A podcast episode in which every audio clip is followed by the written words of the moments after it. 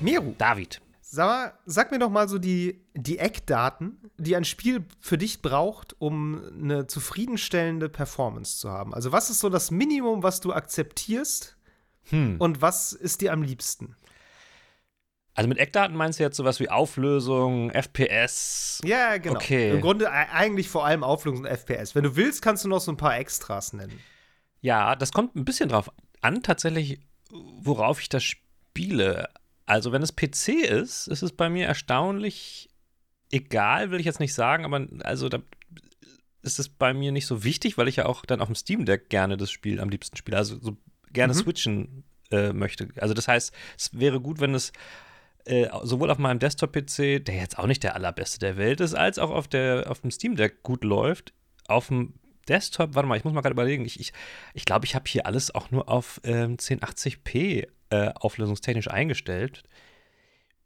Sonst bin ich da nicht so. Auf dem, ja, nee, also aber auf dem Fernseher zum Beispiel, ne, wenn ich jetzt Konsole benutze, ist das schon ein bisschen ja. anders. Also da möchte ich auch wissen, dass ich das Geld für den 4K HDR-Fernseher nicht umsonst ausgegeben habe. ja. Habe ich aber auch schon mal gesagt, da ist mir eigentlich HDR fast schon wichtiger als jetzt irgendwie 4K oder so. Oder ja. Raytracing. Ähm, ich habe es einfach gern, wenn es äh, cineastisch aussieht sag ich mal so. Mhm. Und ich meine, würdest du. Ja, die Auflösung da sollte jetzt auch nicht. Also, ich glaube, das sieht man schon, wenn das nur 1080p ist auf meinem Fernseher. Unterstelle ja, ich. Auf dem 4K-Fernseher wahrscheinlich ja, schon. Aber, aber wie ist das so cineastisch? Meintest du gerade so? Ähm, ja. Ich habe mal so einen schönen Diskurs irgendwie bei Twitter wahrscheinlich gelesen, wo es so darum ging, 30 oder 60 FPS und Leute halt auch die so die Meinung vertreten haben, ja, 30 FPS, dann sieht es ja. ich glaube, cinematisch ist das richtige Wort, ne? Also es ähm, sieht filmischer aus wenn die Framerate nicht so hoch ist. Ja, das ist ja so, dass das Filme sind ja auch nicht äh, in einer gigantischen Herzzahl gedreht. Also, ne, wenn du genau. Kinofilme, ja, ja. die sind auch irgendwie bei 24 FPS und so, damit es einfach Sieht übrigens auch finde ich ganz furchtbar aus, wenn das nicht so ist. Ich weiß ja. nicht, ob du dich an die Hobbit-Filme erinnerst. Aha, aha. Die waren ja in so einer High Framerate ja, gedreht und ich finde bis heute, die sahen richtig scheiße aus. also es war einfach, sah richtig, richtig billow und schlimm aus. Da darf man ja auch Ganz, nicht aus dem Auge verlieren, warum Spiele zum Beispiel 60 FPS haben. Ja nicht, weil es irgendwie schöner aussieht, sondern damit du quasi genauere Bewegungsabläufe Abläufe erkennen und bestimmen und so weiter kannst mit deinem Auge. Also ja. ne, bei Shootern zum Beispiel ist das einfach geht es darum, dass du dann halt quasi schneller zielen kannst. Also ja. es geht nicht darum, dass es geiler aussieht. Und ähm, insofern muss man natürlich auch festhalten, kommt es auch auf die Art des Spiels drauf an. Aber ich bin ja eher so dann jemand, der dann auf der Playstation am liebsten nicht so krass kompetitiv spielt, sondern eher dann meinetwegen ne, so ein, so ein mhm. Adventure, was dann vielleicht auch grafisch ein bisschen aufwendiger gestaltet ist. Und deswegen finde ich es dann auch gut, wenn es eine bildliche Tiefe hat, zum Beispiel durch dieses HDR. Ne? Also durch, durch mehr ähm, Farbspektrum hast du ja auch dann ja. einfach noch ein bisschen mehr, wie soll man sagen, also es, es kann plastischer aussehen, es kann einfach ähm, äh, komplexer aussehen, das Bild. Und das ist mir da schon wichtiger. Und natürlich ist das, oder was heißt natürlich? Also ich habe auch ein, hier einen Desktop-Monitor dran, der auch HDR kann. Ähm, mhm. Der ist allerdings nur, was weiß ich jetzt hier, 24 Zoll oder sowas. Da ist es natürlich irgendwie noch ein bisschen was anderes als auf so einem Fernseher, wo das dann, wo das dann, äh, ich frage mich jetzt nicht, wie viel Zoll mein Fernseher hat, irgendwas, ich glaube 47 oder sowas. Also da sieht man natürlich dann mehr. Aber ich glaube, das ist bei mir was anderes als bei, bei vielen, bei vielen Leuten, die meinetwegen viel Call of Duty auf dem Fernseher spielen oder so. Die haben da wahrscheinlich ja. nochmal ganz andere Ansprüche dran. Weil dann ist es natürlich, wenn du dann das in 4K hast äh, und die 60 FPS brauchst oder haben willst, dann musst du irgendwo anders Abstriche machen. Und ähm, ja. ne, deswegen hast du dann, hast du dann ganz andere Parameter, äh, an denen du sowas aufhängst als ich. Ja, ja. weiß ich jetzt nicht. Also, wie ist das denn bei dir? Äh, ja, also ich überlege gerade, ob, ob ich das jetzt vorwegnehmen soll oder ob ich das einfach später als ja, kleinen Cliffhanger erzähle, weil also man hat es jetzt schon gemerkt, wir unterhalten uns halt so ein bisschen über, über Technik. Ja. Ähm, aber gar nicht so sehr jetzt nur darüber, was, was für uns jetzt wichtig ist, aber ähm, hm. das Thema kam so ein bisschen daher, das steht als Performance-Fetischismus in unserem Themendokument. ähm, weil wir das sehr interessant fanden, dass ähm, dieses, die, diese ganze Diskussion um Performance und wie läuft ein Spiel und wie gut läuft ein Spiel und was hat ein Spiel auch für Fehler und für mhm. technische Probleme, dass das auch so gerade in der in der Rezeption, ob das jetzt durch Fachmagazine oder auch durch einzelne Leute ist, ja. für das, also in diesem Medium einfach eine sehr große Rolle spielt. Ja. Und ich finde, das hat einige sehr interessante Auswüchse. Ja. Und ähm, aber auch einige sehr gute Gründe, warum mhm, das so mhm, ist. So. Mhm, mhm. Und ähm, ach, Mero, ich würde sagen, ich sag ja, das später du, einfach. Mach doch einfach später. Und äh, stattdessen gehen wir jetzt einfach noch mal in unseren ersten Teil so ein bisschen über. Und du erzählst mal kurz, was äh, du denn so gespielt hast. Du, äh, ich, ich habe tatsächlich kaum was gespielt, weil ich war äh, bisschen über ein sehr langes Wochenende im Harz, so Kurzurlaubmäßig und ähm, deswegen habe ich, hab, da haben wir absichtlich jetzt auch nicht so viele digitale Geräte dabei, Endgeräte dabei gehabt. Ich habe natürlich immer mindestens täglich in Marvel Snap meine äh, 50 gratis, äh, äh, was sind das, Münzen? Nee, so Kristalle oder was auch immer, äh, abgeholt. Ähm, ja. Und auch weiterhin Marvel Snap gespielt. Ich habe dazu zu erzählen, dass ich gemerkt habe, dass man im Internet auf bestimmten Seiten sich coole Decks nicht runterladen kann, aber da kann man so sich so einen Code kopieren. Decklisten. Ja. Ja, und ja. Da, da, sind so Codes hinterlegt und dann kann man den Copy and Pasten in Marvel Snap und dann hat man quasi, wenn man die Karten besitzt, das Deck, was da irgendwie mhm. in der Liste aufgeführt ist, direkt äh, zusammengebaut und das finde ich richtig krass. Und ich äh, muss sagen, ich bin, gut, das ist jetzt schon ein bisschen länger her, aber ich bin jetzt quasi in einen anderen ähm, in eine andere, in eine andere Phase übergegangen, was Marvel Snap angeht. Ich hatte ursprünglich immer mit selbst zusammengezimmerten Decks so ein bisschen gespielt.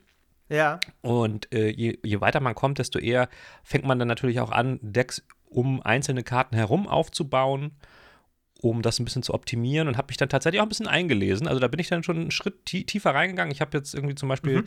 mein Lieblingsdeck ist eigentlich das Hela-Deck. Äh, Hela ist eine Karte, die kann ähm, alle Karten, die vorher aus der Hand zerstört wurden, dann auf einmal im letzten Zug äh, dann quasi doch noch wieder aufs Tableau holen. Aha. Was natürlich. Das heißt, du spielst es so, dass du möglichst alles verlierst, damit du sie dann am Ende. Exakt. Wenn ich ja. sie dann halt auch ziehe, das ist das Problem so ein bisschen an dem Deck. Ähm, ja. und ähm, das spiele ich am liebsten das Deck, ist aber auch irgendwie das mit, den, mit dem höchsten Risk-Faktor, muss man dazu sagen. Mhm. Und es gibt ein anderes Deck, was ich auch habe, das Infinaut-Deck. Das ist einer, der äh, einfach 20 äh, Power irgendwie aufs Deck bringt. Da darfst du aber im Zug davor keine Karte gespielt haben. Das heißt, du musst eine Runde quasi äh, aussetzen. Mhm. Und äh, mit dem Deck gewinne ich irgendwie so gut wie immer.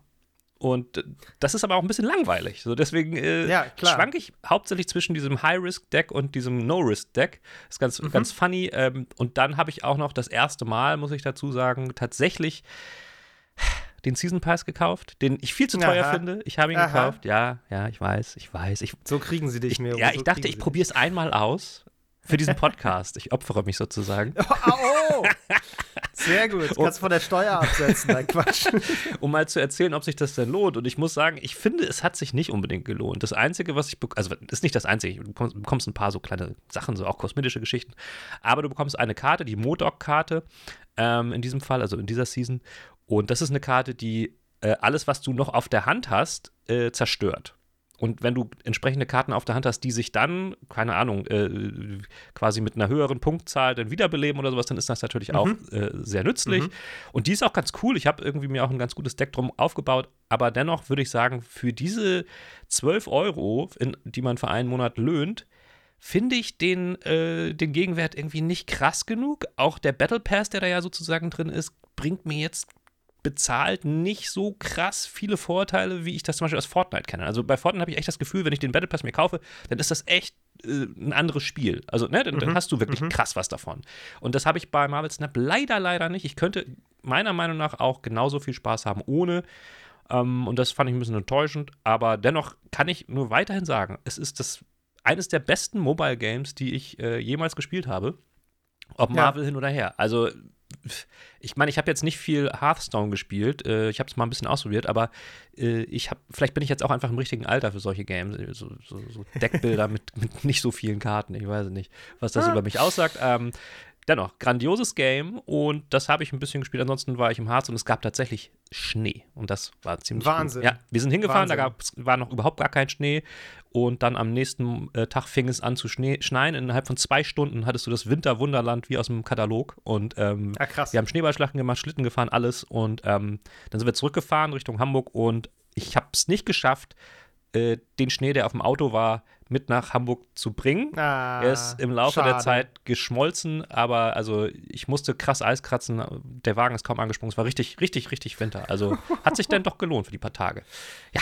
Ja, schön. Das ist doch gut.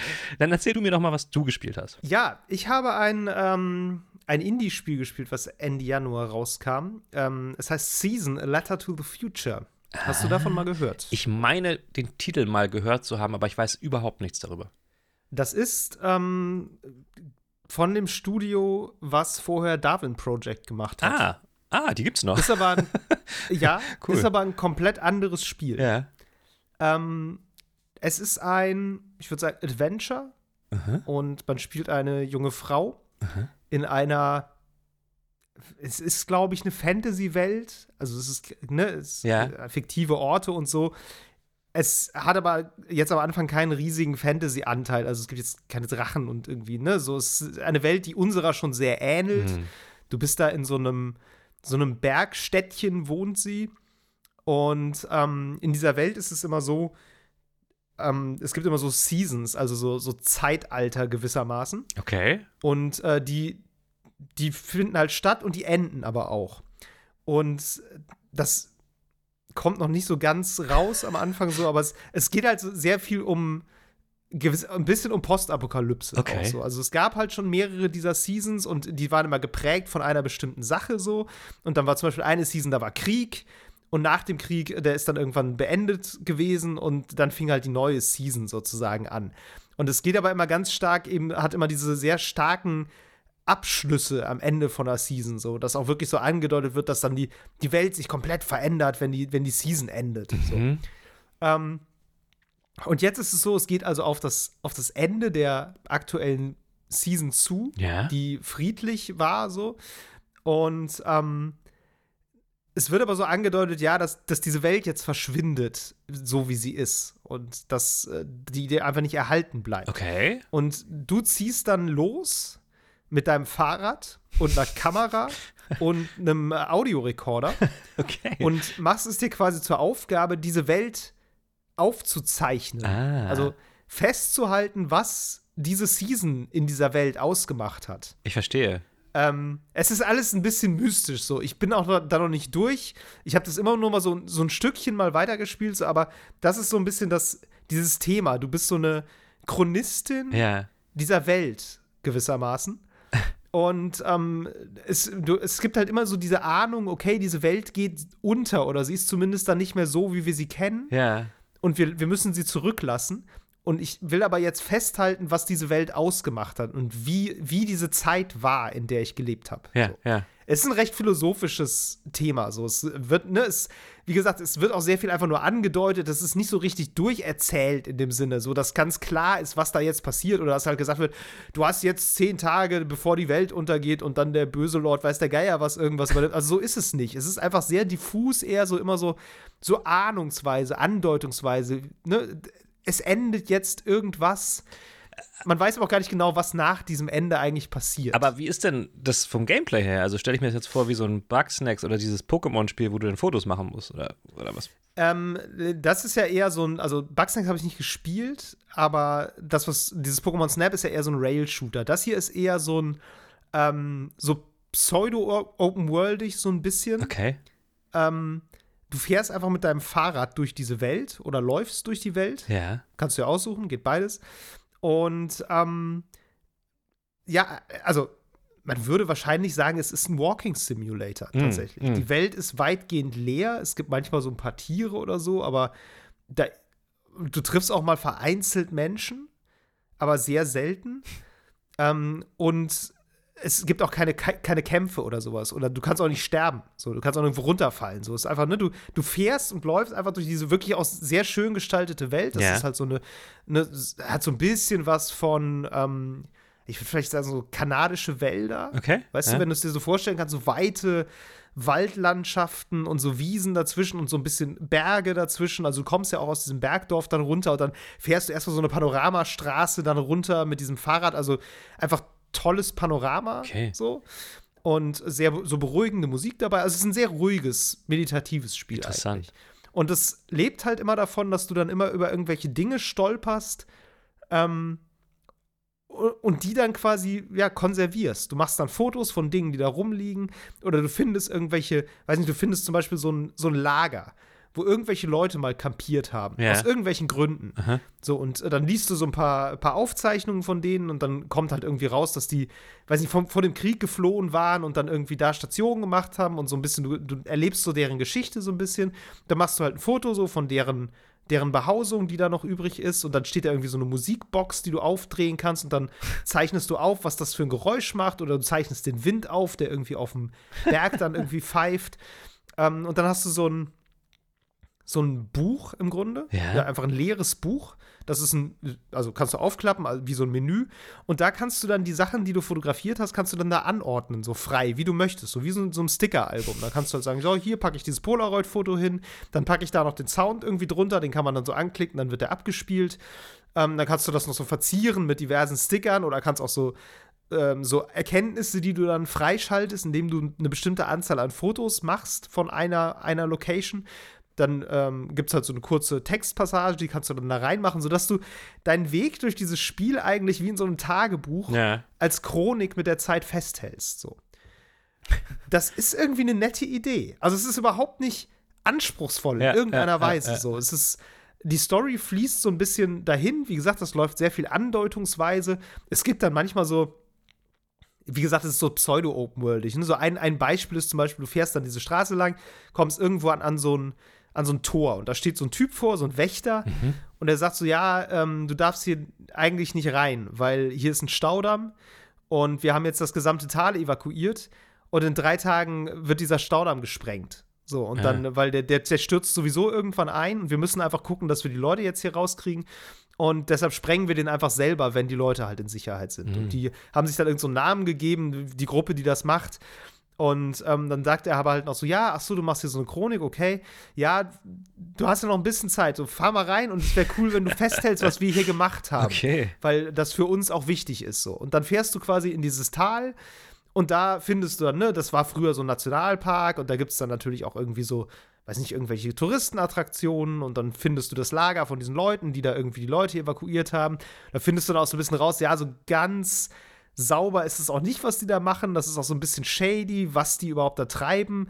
Dann geht es noch um so ein Mineral, was die da irgendwie ausgegraben haben, was die Erinnerung so ein bisschen beeinflusst. Da kommen dann so leichte Fantasy-Elemente rein. Aha. So, da geht es dann viel um, um Erinnerungen und auch so eine seltsame Krankheit, wo Leute einfach immer schlafen und wo dann auch irgendwie ein Heilmittel gesucht wurde. Also das, das wird alles immer so ein bisschen angedeutet. Okay. Aber du läufst dann auch da rum und findest irgendwie so eine Farm und da laufen irgendwie noch Kühe rum und die bimmeln dann und machst du, zeichnest das irgendwie auf und fotografierst diese Farm. So, also du kriegst einen Eindruck, ne? Es ist einfach yeah. so ein, ein schönes Chronik erstellen von einer virtuellen schönen Welt. Und du hast auch nicht so richtig ein konkretes Ziel nach dem Motto, wenn du das geschafft hast, bist du fertig. Nee, ich glaube nicht tatsächlich. Okay. Also, wie gesagt, ich habe das auch einfach mal angefangen, habe mich auch bewusst gar nicht so viel jetzt damit beschäftigt, weil ich dachte, so, das Spiel wird mir schon sagen, wenn ich irgendwas dringend machen soll. und es ist einfach selten der Fall. So, im Grunde lässt es dich ziemlich frei da einfach rumfahren und sagt so, ja, mach halt, nimm halt mit, was geht. Ja. Es erinnert mich in der Hinsicht ein bisschen an Sable. Ja. Hast du das mal gespielt? Nee, aber du hast davon erzählt, auch hier im Podcast. Ja, ja. ja das ähm, habe ich dann wahrscheinlich auch erzählt. Das ist ja von der, das ist von der Struktur auch sehr offen, wo ja. du einfach immer diese verschiedenen Völker besuchst und denen bei irgendwelchen Sachen hilfst und dann so eine Maske freischaltest und dich am Ende quasi, wenn du in dein Dorf zurückkehrst, entscheidest, welche Maske du jetzt tragen aha, willst, aha. also welche Rolle in der Gesellschaft du, auf, du aufnehmen möchtest. Und da musstest du auch gar nicht, du musstest die gar nicht alle treffen. Du konntest auch einfach zum ersten hinfahren und sagen, oh ja, finde ich eigentlich ganz cool, zurückfahren, Spiel zu Ende. So. Und so ein bisschen ist es da, glaube ich, auch, dass du einfach selber entscheiden kannst, wie viel du machst und was du machst. Und am Ende hast du halt ein mehr oder weniger schönes Buch. Ja. So, ne? Also, das ist halt so ein bisschen der, der Punkt, dass du dieses Buch halt fertigstellst. Ja. Äh. Ich wüsste gerne, ob man das am Ende als PDF exportieren kann. Das fände ich eigentlich ganz geil. Stimmt, das wäre gut. Ja, oder du kannst es bei denen bestellen. Oder so. Das wäre natürlich ja, die äh, Entmon Entmonetarisierung. genau, ja, ja, total. Nee, also ähm, wer sowas mag, so ähm, sehr entschleunigt, sehr ruhig, ohne großen also es ist eigentlich fies zu sagen, ohne großen Anspruch, weil irgendwie das Spiel versucht schon, Dinge zu sagen. Also das, ja. ne, das ist jetzt nicht inhaltsleer, es ist einfach nur ja. nicht so, dass es super anstrengend oder anspruchsvoll zu spielen wäre. So. Okay, cool. Ähm, auch so die, die Kritiken hab, fanden das auch irgendwie ganz gut, dass es auch so versucht, so diese, ne, diese Motive von Vergänglichkeit und Erhaltung ja. und, ähm, und sowas greifbar zu machen. Es wurde dann teilweise ein bisschen kritisiert, dass es so ein bisschen sehr wie so ein Flickwerk aus verschiedensten kulturellen Einflüssen wirkt, ohne dass es irgendwie richtig kohärent wäre. Okay. Ähm, also ne, ist, diese ganze Welt wirkt schon halt sehr sehr hingestellt, sage ich ja, mal. Ja, ja. So, also okay. es ist, ist, keine Welt, wo du sagen würdest, ja, das ist total logisch, dass die so, äh, so aufgebaut ist und das ist jetzt irgendwie was, was total Sinn ergibt, sondern das ist wirklich eher so ein dadurch geführtes und dann ne, siehst du halt irgendwie, weiß ich, irgendwelche Schreine und mhm. irgendwelche mhm. äh, Bauernhöfe und Gräber und ne, das ist alles so aus verschiedenen Kulturen aus, auch adaptiert, mhm. ohne aber, dass es irgendwie jetzt sonderlich sinnig wäre, wie das zusammengesetzt ist. Ja, gut, aber es kann ähm, ja auch ähm. einfach mal, kann man, also wenn es nur eine, eine, Art Kurzgeschichte ist in Spielform, dann genau. ist das ja auch mal völlig in Ordnung. Wie heißt das genau, nochmal? Sag also nochmal das, sag noch mal den Titel. Das, wie, wie? A season, season, A Letter to the Future. Okay. Ah. Also Jahreszeit ja, ist ja. einfach der Titel. Ja. Genau. Cool. Ja, das habe ich äh, so ein bisschen gespielt, weil ich mich zu auch viel anderem nicht so richtig durchringen konnte. Ja. Sehr schön. Aber fand ich ganz nett. Ähm, ich nehme an, du wartest äh, auf die äh, Destiny 2 Season, die neue auch. Apropos Season. Das ist, das ist richtig, Meru. ähm, wir nehmen das hier an einem Dienstag um jetzt 16.33 Uhr auf und ähm, wir haben heute Nachmittag geschrieben, wann wir aufnehmen wollen. Und mein Argument, das früher zu machen, war, damit ich heute Abend Destiny spielen kann. Ja, weil heute gut. erscheint die neue Erweiterung. Ich hoffe, die Server lassen mich. Wir werden sehen. ähm, ist das immer noch so ein Thema bei denen? Ich dachte, die sind mittlerweile ganz gut ähm, drin in ihrem Flow. Sind sie auch. Ja. Also sind sie auch. Ähm, trotzdem, ich meine, wenn du, wenn du neue, neuen DLC in einem Online-Spiel startest, dann, also irgendwas ist immer. Ja, so, also ne, das hat auch gar nichts damit zu tun, ob die das gut können oder nicht. Das lässt sich, glaube ich, einfach nicht vermeiden, dass da mal eine halbe Stunde oder eine Stunde okay. ne, was nicht ganz optimal funktioniert. Also Ne, ich, ich hoffe, dass es einfach nicht komplett abschmiert, das kann dir auch immer passieren, aber irgendein Hiccup hast du immer. Das finde ich, find ich aber auch nicht so schlimm. Also, ich habe da Verständnis für. Das, so, so sollte es sein und das ist ja vielleicht auch eine einigermaßen gute Überleitung zu unserem Hauptthema. Ich bin sehr gespannt, was du, was du äh, dann nächstes Mal über Destiny 2 erzählst. Das, äh, ja, ich ja versuche mich ein bisschen zurück. Ja, ich versuche mich ein bisschen zurückzuhalten. Vielleicht, vielleicht spiele ich ja noch absichtlich was anderes, damit ich nicht immer über Destiny rede. okay. Gut. Dann lass uns doch mal sprechen über diesen Leistungsfetischismus in der Spieleindustrie.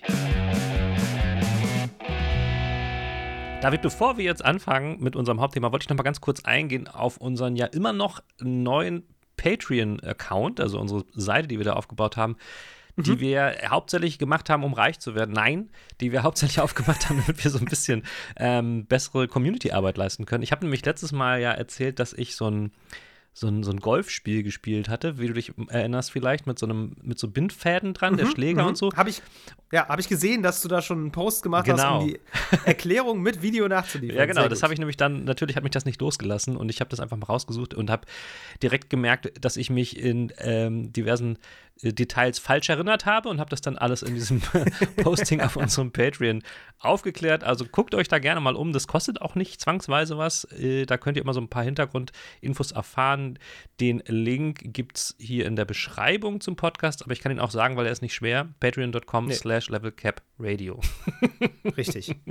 Sehr naheliegend, sehr einfach. War noch nicht weg, sage ich mal so. Genau. War noch nicht weg. Genau. Glück gehabt. Allerdings. Nee, genau, aber heute geht es um was anderes. Heute geht es um, ja, äh, das, das Ding, dass viele, die sich mit Videospielen auseinandersetzen, äh, auseinandersetzen, sehr oft und sehr schnell auf, ja, auf, auf Leistung und Performance gucken. Das ist mhm. interessant, weil wir sind ja hier nicht irgendwie im, im Motorsport oder sowas.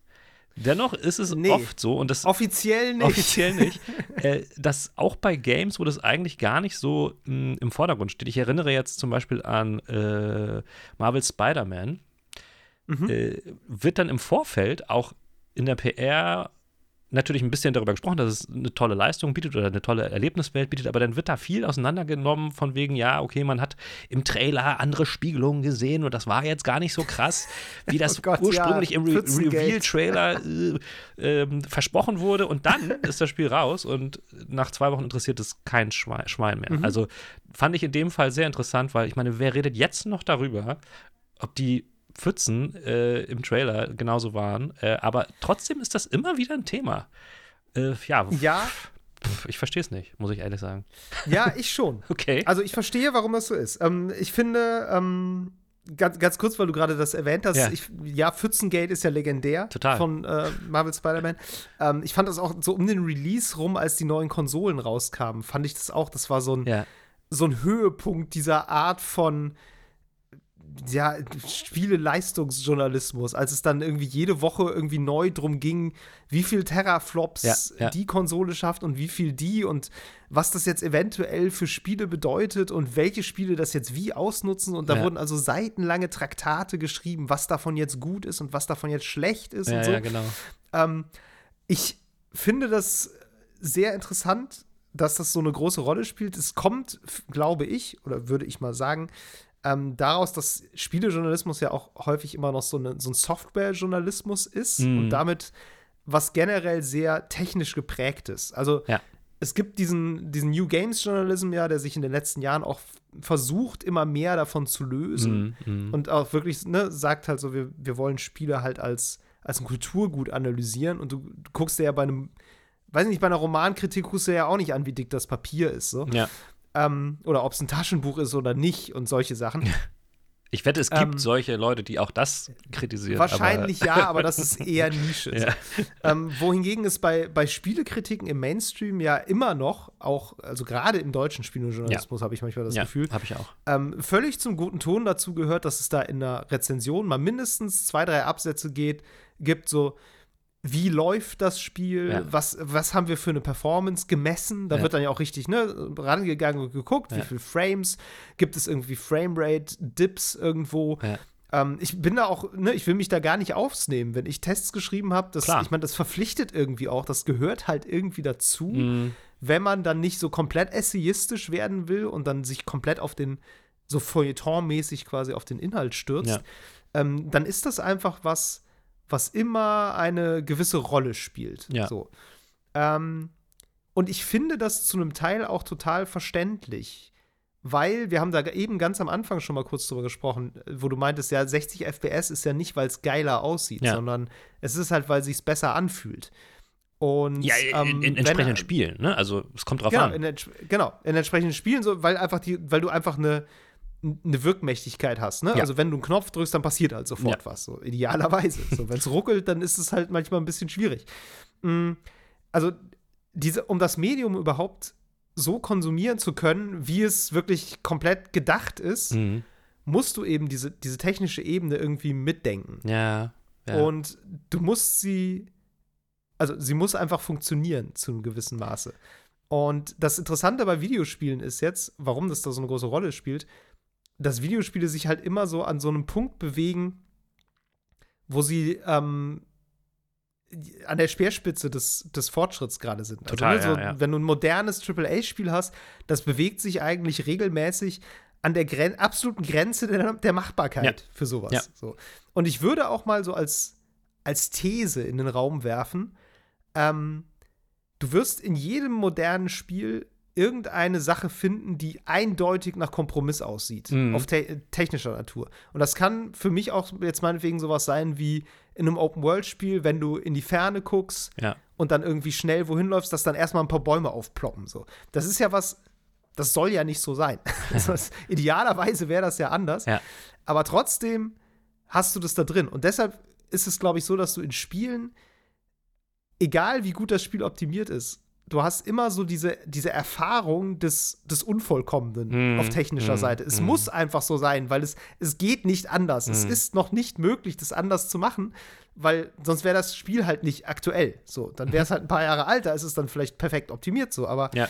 wenn du wirklich einen modernen Titel hast, hast du immer so diese, diese Erfahrung der Unvollkommenheit und deshalb spielt die auf technischer Seite, glaube ich, schon auch irgendwie mit rein in diese, diese Analysen. Ich glaube, es ist zum Teil auch ein Mittel, gerade bei, bei ganz neuen Spielen, die meinetwegen noch nicht mal rausgekommen sind, dass du natürlich mit sowas, also erstmal kannst du mit sowas gut Werbung machen. Wir haben halt das Spiel mit der krassesten Leistung. Ja. Aber es ist auch so, dass du natürlich ähm, dem Ganzen irgendwie eine Messbarkeit verleihst. Ne? Das sind Sachen, die können wir Mhm. messen. Das können wir besser vielleicht messen. Also daran können wir besser messen, ob ein Spiel gut oder schlecht ist, als meinetwegen an der sehr abstrakten Tiefe der Geschichte oder so. Also weißt du, was ja. ich meine?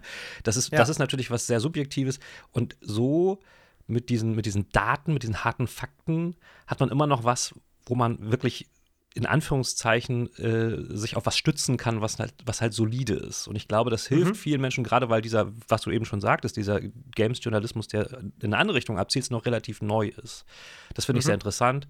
Ähm, ich finde es auch sehr richtig, was du sagst, dass äh, Games ja immer die Speerspitze der Technik sind. Das hat man jetzt gerade wieder gesehen. Ähm, alle reden über AI und ChatGPT und jetzt habe ich auch viele Artikel gesehen, wo jetzt direkt in der Spieleindustrie gesagt wird, ja, wir setzen das jetzt ein. So ähm, im mhm. Gegensatz zu meinem Empfinden nach vielen anderen Industrien, die noch nicht so richtig wissen, was sie damit eigentlich anstellen sollen, ist ja. in Games direkt äh, der, der Ansatz da, weil dann gesagt wird, ja, ey, klar, also Dialoge, die ChatGPT führt, sind mehr oder weniger dumm, aber in Games kann man das total gut einsetzen, wenn es zum Beispiel in, um, um Welten geht, wo viele Spielfiguren sind, die einfach irgendwas sagen sollen. So.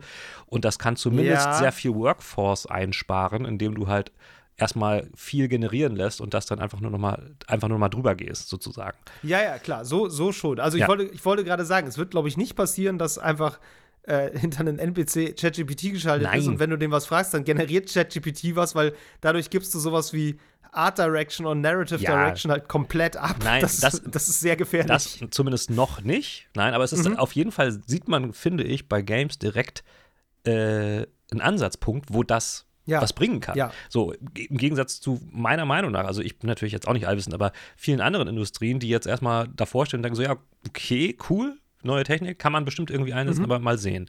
Ähm, und ich glaube, das ist genauso deswegen auch der Punkt gewesen, warum diese ganze Krypto-Geschichte natürlich auch in Games sofort ein Thema war. Ja. Ähm, auch wenn da genau dieses Problem war. Man wusste gar nicht so genau, ja, wie denn eigentlich jetzt so. Mhm. Ähm, aber genau, also das ist natürlich was, Spiele müssen immer das Neueste, Beste sein, weil sie natürlich digital sind und die meisten Innovationen im digitalen Bereich stattfinden. Und ja. klar werden sie dann auch daran gemessen. Das, das ja. ist einfach so. Und ja, ja, und ich glaube, da kommt auch noch zu, dass sie halt auch historisch gesehen immer noch so ein so ein sehr technisches Hobby sind. Mhm. Also, beziehungsweise, man muss es eigentlich richtig sagen, das stimmt, glaube ich, nicht mehr. Mhm. Das, also, Videospiele sind, glaube ich, nicht mehr ein technisches Hobby heute als Lesen oder Filme gucken. Ja, oder, oder sogar irgendwelche Sportarten, die auch teilweise sehr technisch werden, genau. weil es um, um Ausrüstung und so weiter ja, geht. Ja, genau, so, ja. ne? Aber ähm, ich glaube, dass die, die meisten Leute, die heute spielen, die interessiert das eigentlich gar nicht. Mhm. Es gibt aber gerade die Leute, die sich da schon länger für interessieren und die das vielleicht auch sehr als, als Teil ihrer Identität begreifen, ja. so, ähm, da gibt es halt immer so ein, so ein gewisses Bewusstsein für diesen technischen Aspekt trotzdem. Ja. So, ähm, wo du vielleicht manche Leute hast, die jetzt, ne, ich sag mal, die, meinetwegen ihre Playstation haben und die alle Jubeljahre mal was spielen, ja. so, die freuen sich, wenn das, wenn das wieder alles ein bisschen fotorealistischer aussieht, mhm. so, ne? Die mhm. haben halt irgendwie den, diesen Blick sehr stark auf diesen Realismus, glaube ich. Mhm. Ja. Ähm, mhm. Und da fällt die, also und Performance ist da schon wichtig, aber glaube ich eher, damit sie nicht stört. Auf eine andere Art und Weise, ja, auf jeden Fall. Ja. ja. Dass, sie, genau. dass, dass so. es halt rund läuft, sagen wir mal so. Genau, dass es rund läuft. Ja. So. Und dann hast du, du hast natürlich einen ganz großen Teil von Leuten, denen ist alles völlig Wumpe. ja. So, gerade, ich sag mal, würde jetzt mal behaupten, so gerade die, die Switch-Zielgruppe, mhm. ähm, die wahrscheinlich unter den ganzen Gaming-Zielgruppen auch vielleicht die glücklichste ist, weil sie einfach die Spiele spielt und sich nicht groß dafür interessiert. Ja. Ne, auch so, siehst du, haben wir darüber geredet beim neuen Pokémon-Spiel, als das rauskam, ja. wo ich ja auch gesagt habe, es läuft wie Arsch. Und, ja, ne, also, ne, ich, wie gesagt, ich mache mich gar nicht frei davon. Ähm, ich glaube, es gibt ganz viele Leute, denen war das völlig Latte. So, die haben das einfach gespielt, war ein neues Pokémon, ey, cool, richtig schön. Ja. Äh, richtig äh, durch eine große Welt reiten, äh, Pokémon fangen, voll toll, wie, was ist Poppin? ne? So, keine Ahnung. Ach so, die tauchen da manchmal einfach so auf, ich dachte, das sollte so. ne? Deshalb, ich glaube, dass es viele Leute gibt, denen das ist ja. egal. Ja. Und äh, wie gesagt, das sind die Glücklicheren.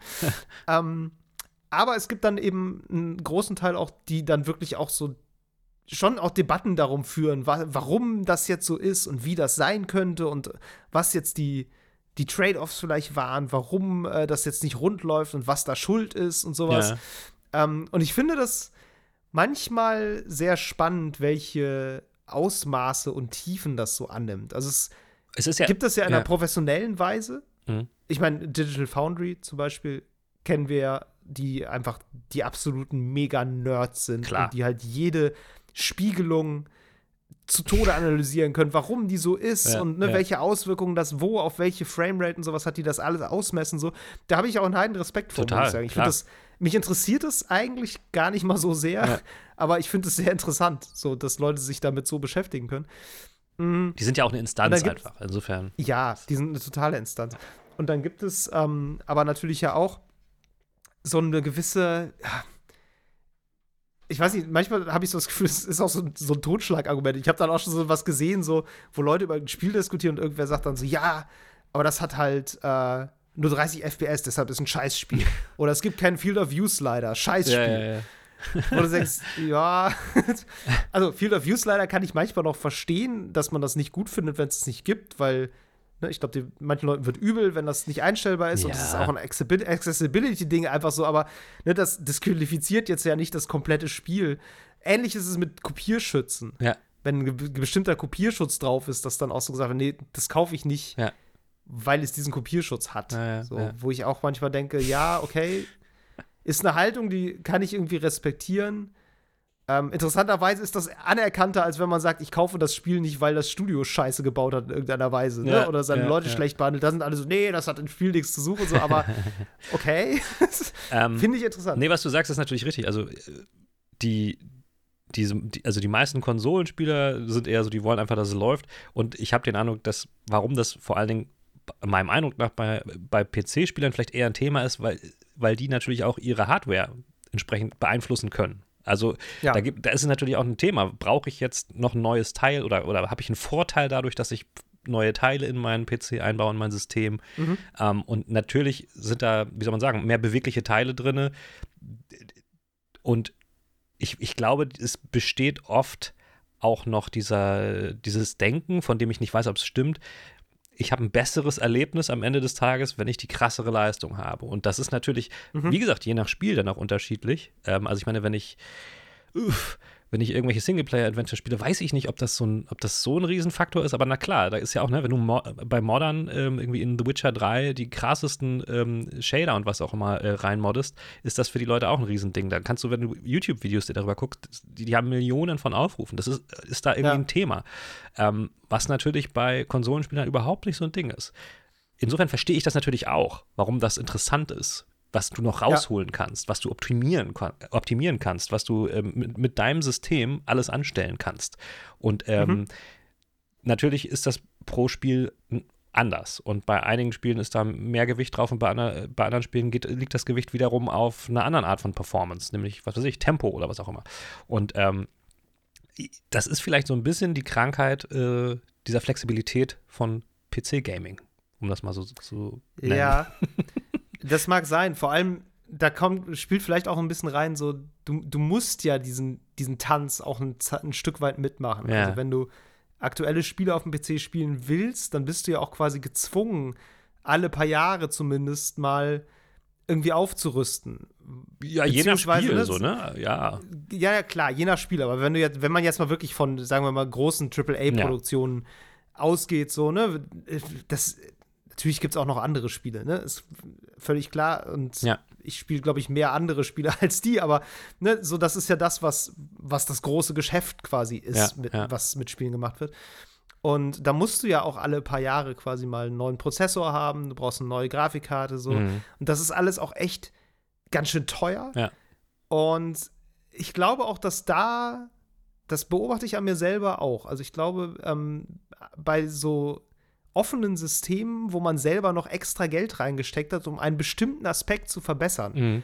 Da ist man dann auch vielleicht schneller so ein bisschen ungehalten, sage ich mal, wenn das nicht den gewünschten Erfolg so bringt. Mhm, mh. Also, ne, wenn, ne, ich weiß nicht, ich finde das zum Beispiel immer sehr schade, wenn ich ein Spiel habe, was irgendwie mit Raytracing laufen kann mhm. und ich habe eine Raytracing-fähige Grafikkarte so und dann stelle ich das irgendwie alles ein und stelle dann fest, so, ja, pff, entweder ich merke, ich sehe da nicht so richtig viel von, mhm. oder ähm, es läuft halt einfach dann nicht mehr wirklich gut. Oder DLSS ist auch sowas, ne, was ich dann anschalte und DLSS ist schon cool, dieses Upscaling. Ja. Ähm, ich finde aber ab und zu merkt man leider, wenn es an ist, mhm. weil dann mhm. einfach so, du hast so, so komische, flirrende Artefakte dann doch noch drin, die das ja, ja eigentlich wegrechnen soll, dafür ist es ja da. Ähm, das funktioniert halt nicht immer ideal und dann, ist, dann stellt man es doch wieder um und dann schraubt man wieder an den anderen Einstellungen rum. So, ne? Also da ist, glaube ich, auch so ein bisschen so eine, ähm, ich will es nicht Sunk Cost Fallacy nennen, weil das ist, glaube ich, nicht ganz das Gleiche. Aber sowas, ich habe es bezahlt, jetzt soll es ja, auch ja, gut funktionieren. Weiß, sowas meinst, eher. Ja. Und bei Konsolen, also ne, ich habe nur eine Switch, aber das ist natürlich auch das eigentlich das beste Beispiel, wenn man sagt, ich, Performance ist mir da nicht so wichtig, weil Performance sollte dir nicht so wichtig sein, wenn du eine Switch hast, weil Ja. es, es ist ein Computer, ein Tablet auf dem Stand von vor zehn Jahren. Ähm, da ist einfach klar, dass da Abstriche gemacht werden müssen, aber die finde ich auch meistens akzeptabel. Also selbst Pokémon habe ich, hab ich ja spielen können. Ähm, und da bin ich dann auch, also ich kann auch nichts dran ändern. Das ist auch einfach so ein Punkt. Ja. Ne, ich, muss, ich muss das einfach so hinnehmen, wie es ist, oder das Spiel halt nicht mehr spielen. Ja. Aber es ist nicht so sehr so, ah, ich könnte jetzt hier noch was für ausgeben und warum ist es denn nicht besser optimiert? Dann müsste ich das nicht und dann könnte ich das noch einschalten, aber es geht jetzt nicht und ne, das ist so Aber- ärgerlich. Aber dann kann man ja eigentlich die These aufstellen, dass man ähm, eigentlich ein glücklicherer äh, Gamer ist, wenn man eben nicht immer ganz vorne auf der Welle mitreitet und versucht, immer das Allerneueste zu haben, weil es Ja. oft nicht erfüllt werden kann oder halt die Spiele nicht so weit sind oder äh, ja, der Effekt nicht so groß ist. Das heißt, wenn du einfach immer so, ich sag mal, so zwei, drei Steps hinterher bleibst, bist du Ja. eigentlich immer am besten aufgehoben, weil da äh, hast du nicht das, das ähm, die, die Spiele teilweise nicht diesen krassen Mehrwert dir bieten können, obwohl du die harte, die, die teure Hardware hast. Ja. Ähm, und hast trotzdem noch das beste mögliche Erlebnis. Also eigentlich bringt es dann ja überhaupt nichts, sich immer den neuesten Shit zu kaufen. Ähm, und ich muss, Würde ich tatsächlich sagen. und ich ja. muss auch sagen, ich persönlich bin da auch so, also mein PC, der ist, also, der ist nicht besonders, aber ich habe noch nie Mhm. das Gefühl gehabt, dass ich irgendwo nicht mehr mithalten kann. Also ich habe eine Ja. GTX 1060 oder so und also ich bin, es gab noch kein Game, was ich überhaupt nicht spielen konnte. Und Ja. ich habe auch mich selten darüber aufgeregt, dass irgendwas nicht so toll poppt, wie es könnte. Und ich bin aber auch mir einfach darüber bewusst, dass ich halt eben nicht das Ja. Beste vom Besten habe und deswegen ärgere ich mich auch nicht drüber. Ja, tatsächlich, jetzt ist ein guter Zeitpunkt, um zu erzählen, was für mich akzeptable Performance ist, Ja. weil ich äh, mich seit Jahren dagegen sträube, mir einen neuen Monitor zu kaufen. So, ich hatte mal einmal als Leihgabe von, von einer, vom Arbeitgeber, Mhm. hatte ich mal so einen äh, QHD-Monitor. Ja. Ne? Also, wie viel Pixel hat das? Ich habe jetzt, 1000 hab jetzt einfach einen normalen Full-HD-Monitor, 1920 x 1080. Und QHD ist ja quasi eine Stufe Ist das nicht Drüber. 1440 oder so? Ich, ich glaube ja, 1440 mal 1060 oder irgendwie sowas. irgendwie sowas. Ähm, und das ist cool. Vor allem, wenn du den im Vergleich mit dem anderen siehst. Ich hatte dann zwei Bildschirme. Der eine war Full HD und der andere war halt QHD. Ja. Und du merkst schon, also ich habe damals viel Outriders gespielt. Das war schon deutlich geiler auf diesem, äh, auf diesem QHD-Monitor. Ja, ja. Und ähm, irgendwann habe ich die Arbeitsstelle gewechselt und dann äh, war der Monitor wieder weg, weil den musste ich abgeben. Und dann saß ich wieder da mit meinem normalen Full-HD-Monitor. Und da habe ich so überlegt, ah, kaufst du dir jetzt, ne, kaufst du dir einen anderen? Und dann dachte ich so, hm, guck erst mal, ob du deine Augen wieder zurücktrainiert kriegst. so. Und dann habe ich einfach wieder in Full HD gespielt und es stört mich auch jetzt nicht mehr. Ich Ja. bilde mir ein, dass ich grundsätzlich mittlerweile ein bisschen ähm, also weil ich das Schärfere mal gesehen habe, Mhm. am selben Platz auch an meinem Schreibtisch, dass ich so ein bisschen, das alles für mich ein bisschen verschwommener wirkt als früher, Mhm. als ich es noch nicht anders kannte. Ja. Aber es ist nicht so schlimm. So. Aber ich sträube mich extrem dagegen, mir einen Monitor mit mehr als 60 Hertz zu kaufen, zum Beispiel. Weil im Moment hat mein Monitor 60 Hertz Ja. und ich cappe das auch in jedem Spiel auf 60 Hertz und mache V-Sync an, damit ich bloß nicht mehr als 60 Hertz, das kann ich sowieso nicht angezeigt kriegen, aber das Spiel muss das ja auch gar nicht berechnen. klar. Das ist ja, Ja, Quatsch. ja. So.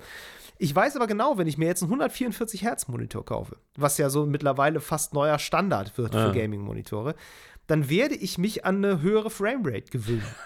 Und auch wenn ich jetzt sagen würde, ja, ich merke merk den Unterschied eigentlich nicht so krass, wenn ich jetzt 60 und 120 FPS so spiele.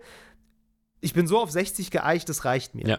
Ich weiß aber genau, sobald ich mich an 120 gewöhnt habe, wird mir 60 langsam und ruckelig vorkommen. Ja, ja. Und dann bin ich nämlich irgendwann an dem Punkt, wo meine Grafikkarte an neuen Spielen an ihre Grenzen kommt. Ja, ja. Weil die dann nicht mehr mit 60 Bildern und äh, Raytracing in 1920p berechnen muss, sondern eventuell in QHD mit 120 Bildern. Ja.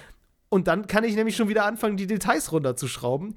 Und dann muss ich eigentlich schon wieder darüber nachdenken, wann ich die 1500 Euro für eine neue Grafikkarte in die Hand nehme. Und das finde ich albern.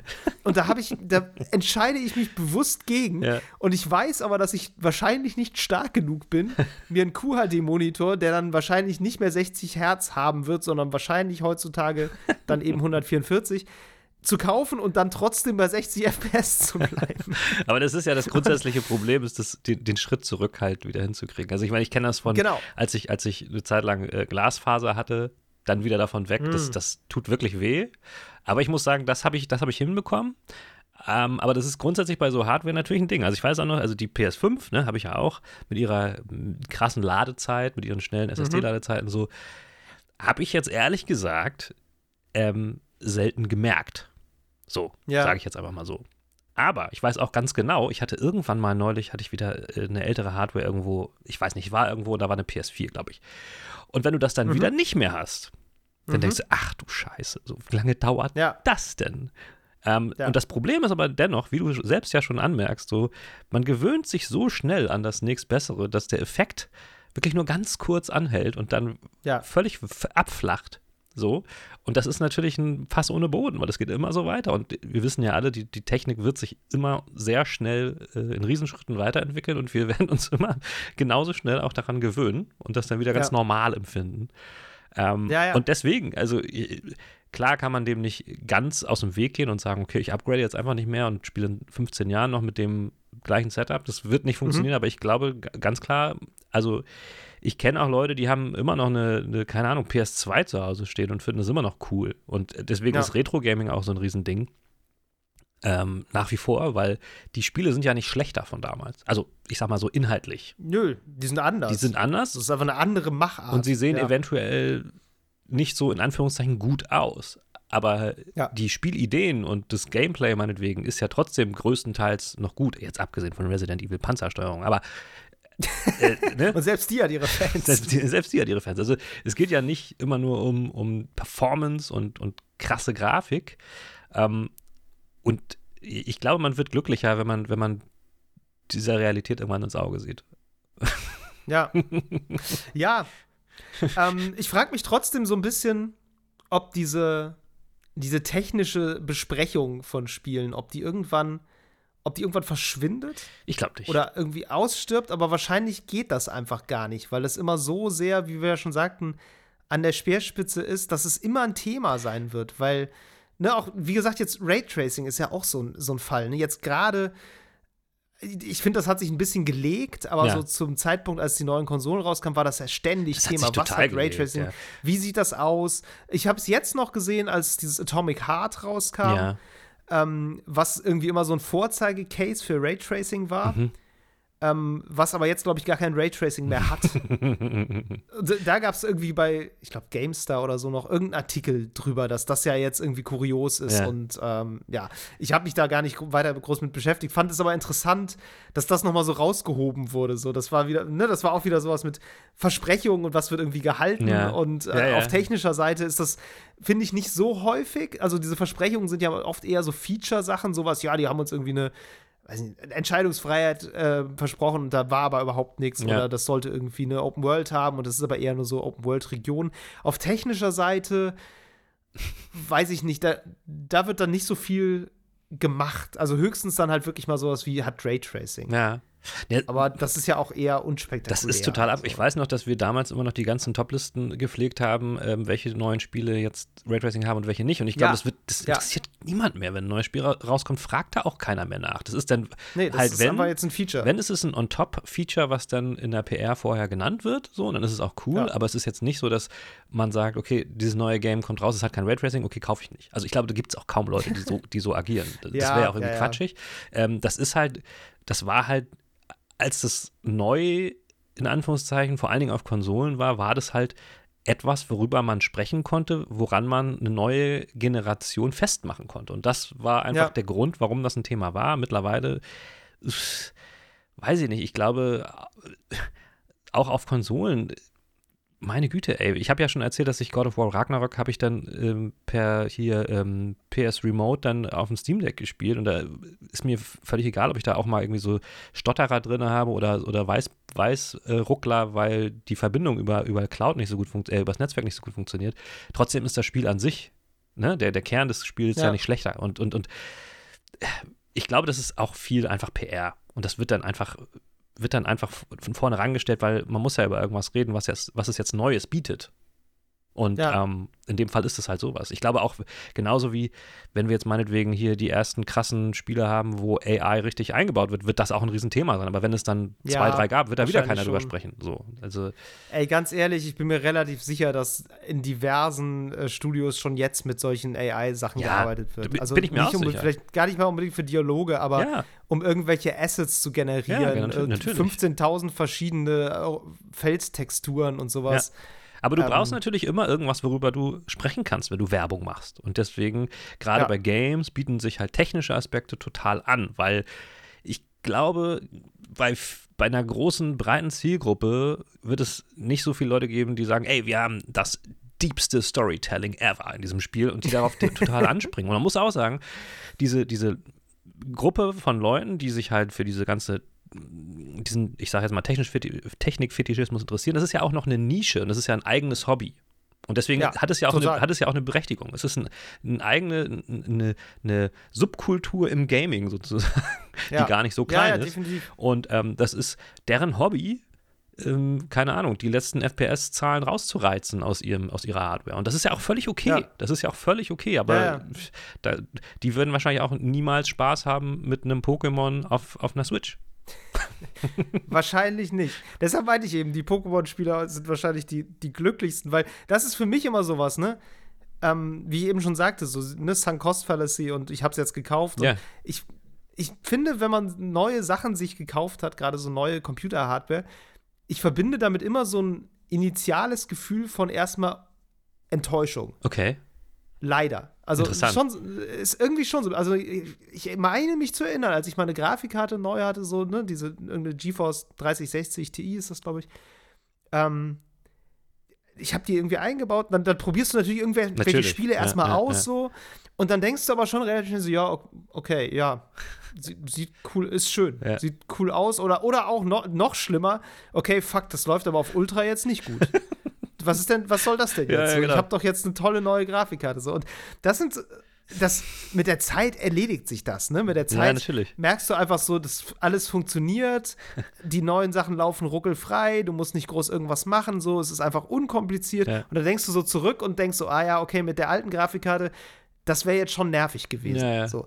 Aber erstmal, finde ich, ist das schon so dieser Moment der der Enttäuschung. So, ja, so toll ist es jetzt doch. Nicht. Das ist natürlich das ist halt doch nur eine neue Grafikkarte. Äh, das, das Gefühl kenne ich auch. Also, wenn man diese, wenn man so Benchmark-Tests und sowas dann äh, macht, mhm. wo man denkt, okay, super, jetzt, also fliegt das da einmal durch. A, hast du, genau, dann, A, hast du davon nichts. Du hast nichts B, davon.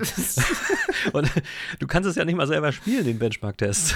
Ja. ähm, ja, Und am, am, Ende weißt du, wie viel FPS die, die Kiste hinkriegt. Ja, super. Und jetzt? Ja. Weiß nicht. Heißt das, ich brauche was Neues? Nee, keine Ahnung. Also, Nein, also klar, auch das hat seine Berechtigung. Man kann sein System natürlich dann optimieren, wenn man es drauf hat, wenn man da Bock drauf hat, weil wie gesagt, es ist ein, ein, ein Hobby für sich. Klar.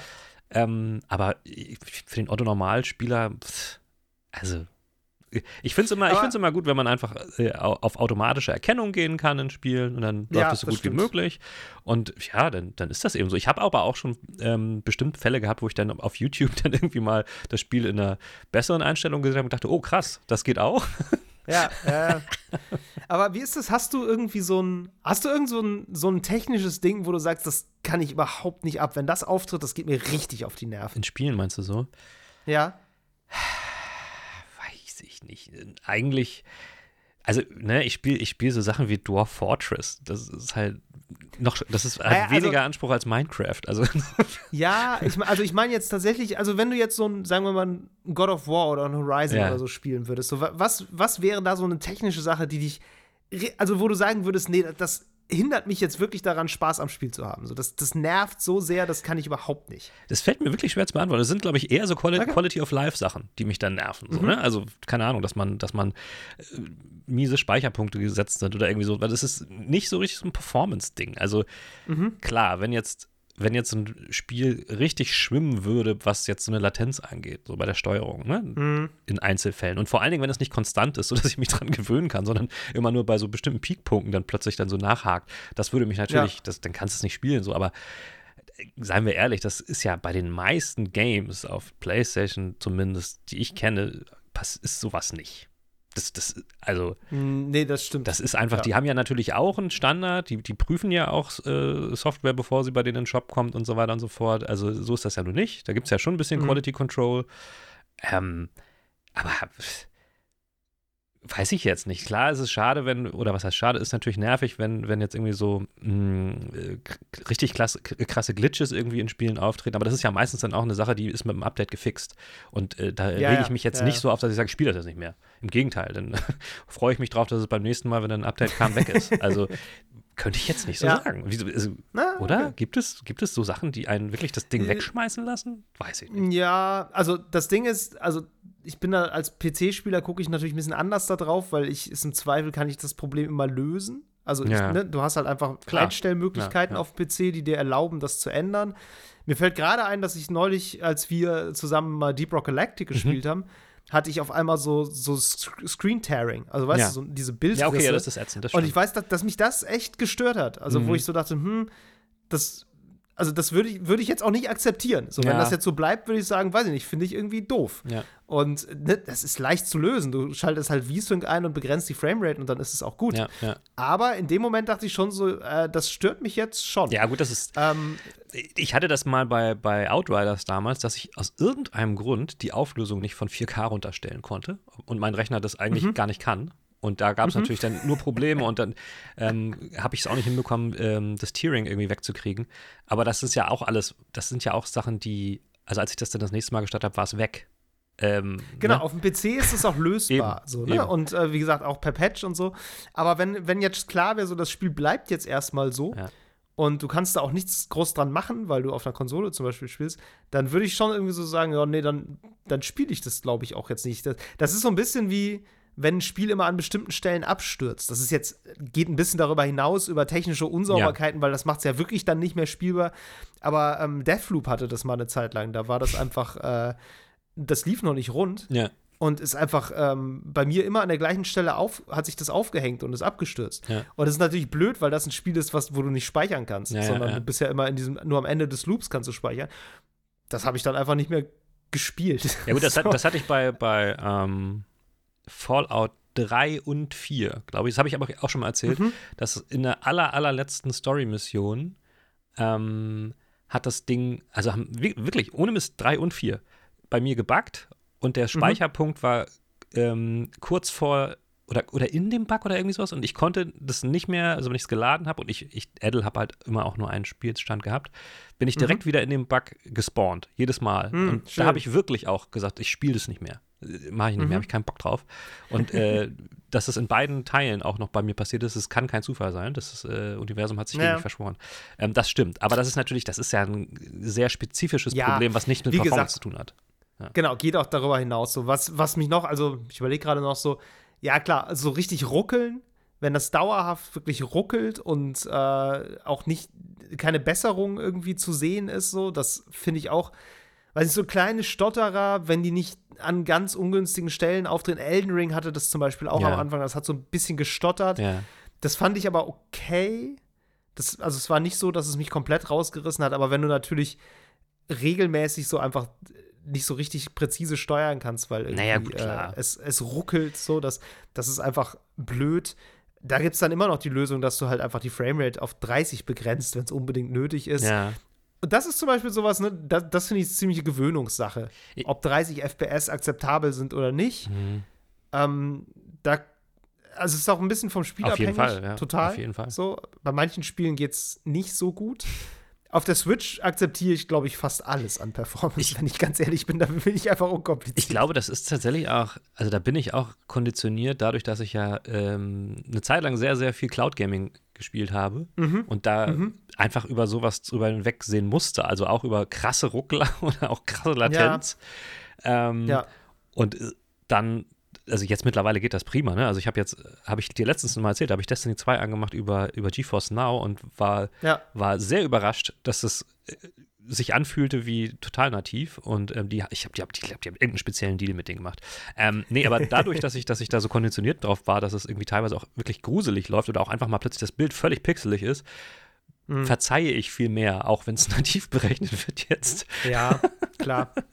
Insofern, ja, ich kann es aber nach wie vor verstehen, ne? wenn, wenn es von Leuten, wenn es ihr Hobby ist, wenn Performance ihr Hobby ist, ist es ja genauso, sagen wir mal, du fährst, fährst irgendeine Karre und die ist dein Hobby, dein Leben und du steckst ja. da alles Geld in Klar. Tuning rein und das Ding fährt einfach irgendwie nicht so, wie es soll, denn natürlich ist man dann irgendwie sauer, aber ja, ist halt auch nicht mein Hobby, sorry, dein Ding.